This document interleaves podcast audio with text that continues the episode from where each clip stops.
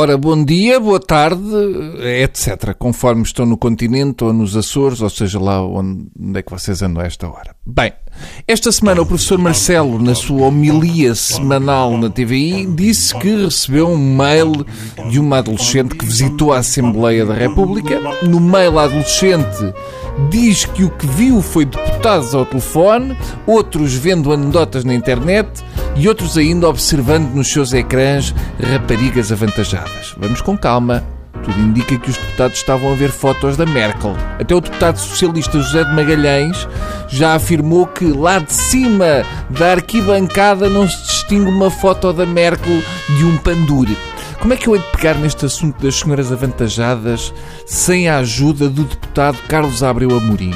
Ora, para começar, quem nunca no seu local de trabalho, com exceção dos bares gay, viu mulheres avantajadas na net que atira o primeiro rato. Eu posso confessar que é isso que estou a fazer neste momento aqui na TSF enquanto leio esta crónica. Aliás, tal só é possível porque uso um tripé daqueles para segurar pautas de música para ler o texto. Vamos atalhar. Eu peço desculpa ao professor Marcelo, mas parece-me mais saudável que homens de mais de 40 vejam mulheres avantajadas na net que senhores de 60 e tais troquem e-mails sobre mulheres avantajadas com adolescentes. Já vi malta meter-se em sarilhos por menos. Ver o professor Marcelo a falar de mulheres avantajadas como uma adolescente soa a romance de Philip Roth.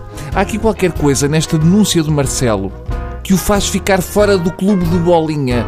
Um homem não se queixa destas coisas. Se uma adolescente diz que viu um homem adulto a ver mulheres avantajadas, o que o homem adulto deve fazer é ir chamar a mulher para responder ao mail. A mãe é que tem que explicar que isso é normal. O professor Marcelo não só não foi buscar a mulher, como veio para a televisão contar tudo, quebrando todos os dogmas estabelecidos entre homens adultos que obviamente gostam de ver mulheres avantajadas na net. Foste choininhas, Marcelo. Uma vez no liceu, tive um colega que nos roubou a revista Mulheres e Cavalos, especial de Natal, e entregou à professora. Foi a vergonha coletiva, incluindo da professora que nunca voltou a olhar para um cavalo bretão da mesma maneira. Hoje em dia está no PP. O meu colega, a professora, está no Circo Xen. Além do mais, a carta é um nadinha pidesca. Eu contratava a miúda para o SIS, não fosse ela provavelmente já estar destinada às carmelitas descalças. Qualquer miúda dos nossos tempos que ande no Facebook ou no Twitter sabe que ou há foto ou não existe. No mínimo tirava uma selfie com um deputado e uma mulher avantajada no ecrã.